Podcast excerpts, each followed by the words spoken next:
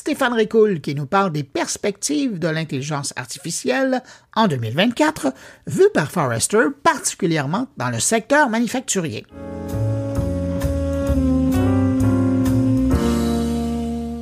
Les employés sont-ils plus avides d'intelligence artificielle que les entreprises elles-mêmes? C'est ce que laisse croire un rapport de Forrester qui prédit que 60% des employés utiliseront leur propre outil d'intelligence artificielle au travail dès l'année prochaine. Une tendance à surveiller de proche, ne serait-ce que pour des enjeux liés à la sécurité. Cette utilisation de l'intelligence artificielle en entreprise, Forrester la qualifie de fantôme et avise les chefs d'entreprise de s'y préparer puisque celle-ci pourrait bien tendre à se généraliser alors que les employés s'appuient sur leurs propres outils d'intelligence artificielle pour être productifs, même si 62% des entreprises tout de même expérimentent déjà ou développent l'IA générative et y consacrent un budget d'investissement en augmentation de 5% pour 45% d'entre elles. Que voulez-vous? Quand l'engouement est là, on ne peut rien y faire, sauf le rassasier du mieux qu'on peut. Entrepreneurs, soyez avisés. Cette double vitesse, en quelque sorte, de pénétration de l'intelligence artificielle au sein des entreprises est due au fait que vous ne devez pas seulement considérer la technologie elle-même, ce que font facilement les employés, mais vous devez moderniser l'ensemble de votre stratégie technologique et revoir vos processus et vos opérations, ce que les entreprises savent. Le rapport adopte d'ailleurs un ton pragmatique avertissant les dirigeants de ne pas se laisser distraire par le battage médiatique de l'intelligence artificielle,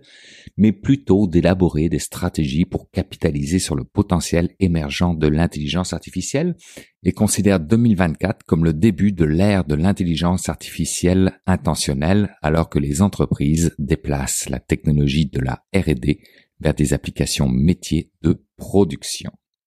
Et Forrester n'hésite pas un instant à déclarer que 85% des entreprises intégreront des modèles d'IA open source dans leur stack technologique et que 40% investiront de manière proactive dans la gouvernance de l'IA à des fins de conformité. Des prédictions qui soulignent la nécessité de se doter d'une stratégie d'IA ciblée alors que l'IA générative suscite un regain d'enthousiasme dans le monde des affaires.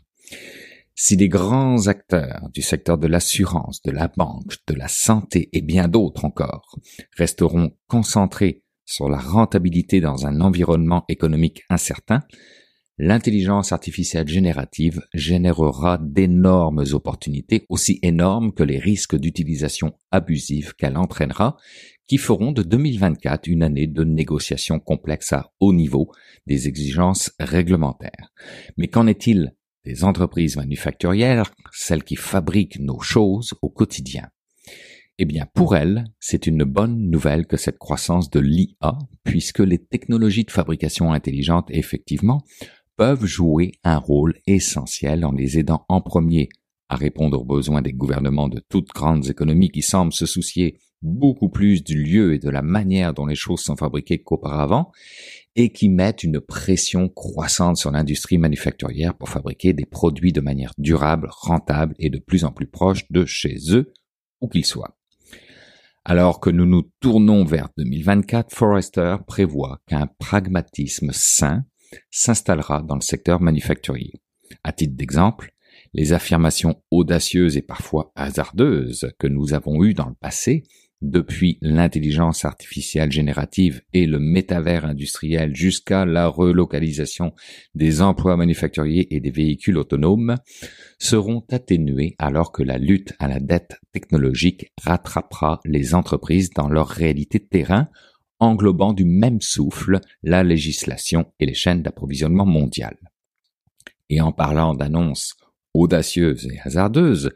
Petit clin d'œil à tous ceux qui ne juraient que par une vision de l'avenir intimement liée au métavers. Sachez que selon Forrester, plus de 75% des projets de métavers industriels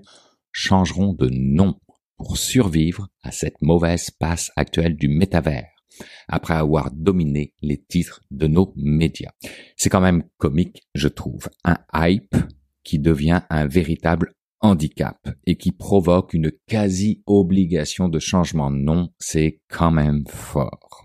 Alors que dans la réalité, le métavers industriel s'appuie sur un certain nombre de technologies existantes et éprouvées qui sont somme toute assez différentes du métavers du consommateur ou de l'entreprise. Mais que voulez-vous, faut croire que les raccourcis sont trop pratiques et faciles à faire. Alors 2024, année de maturité du secteur manufacturier en regard aux technologies liées à l'intelligence artificielle C'est la question, entre autres, pour laquelle l'Institut de recherche en économie contemporaine a tenté de répondre via la publication un peu plus tôt cette année d'un rapport au sujet de la maturité technologique du secteur manufacturier québécois, à la fois au niveau des technologies d'automatisation dites traditionnelles 3.0, mais aussi des technologies dites émergentes 4.0, tout en portant une importance particulière à la robotique industrielle. Selon le Conseil de l'innovation du Québec, il en ressort que les manufacturiers québécois avaient accumulé un certain retard sur le reste du Canada et souvent sur d'autres économies avancées en ce qui concerne l'adoption de la robotique et d'autres technologies d'automatisation 3.0. Cependant, plusieurs d'entre eux sont passés directement au 4.0 et auraient une légère avance sur leurs concurrents en la matière. Mieux que ça, le Québec pourrait même avoir rattrapé en bonne partie son retard en matière de robotisation d'ici 2030. Et en matière d'intelligence artificielle, le rapport fait état que ce serait entre 2,6% et 10,4% de taux d'adoption au sein des entreprises manufacturières, 2,6 pour les secteurs manufacturiers de faible ou moyenne faible technologie, par exemple la fabrication des aliments, et 10.4 pour les secteurs manufacturiers dans les créneaux de moyenne haute ou de haute technologie, par exemple l'aérospatiale. Des chiffres relativement faibles, mais néanmoins cohérents avec l'ensemble des industries au Canada, qui démontrent un taux global de pénétration de l'intelligence artificielle de 3,7% et au Québec de 5%, selon une autre étude, cette fois-ci du Toronto Metropolitan University, visant à mieux comprendre son niveau d'adoption au Canada et au Québec afin notamment d'appuyer les efforts de la province en matière de promotion et d'adoption de l'intelligence artificielle. Des chiffres qui s'expliquent en partie sur le fait que les raisons principales pour lesquelles les organisations n'adoptent pas l'intelligence artificielle sont principalement axées autour de la rentabilité, les coûts incertains versus les bénéfices et les questionnements sur le déploiement de solutions.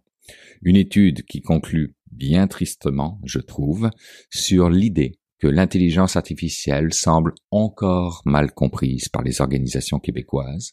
et que parmi celles qui ont adopté une solution d'intelligence artificielle, beaucoup ne savent pas quelle technologie d'intelligence artificielle est derrière cette solution ou encore à quelle fin elle est utilisée.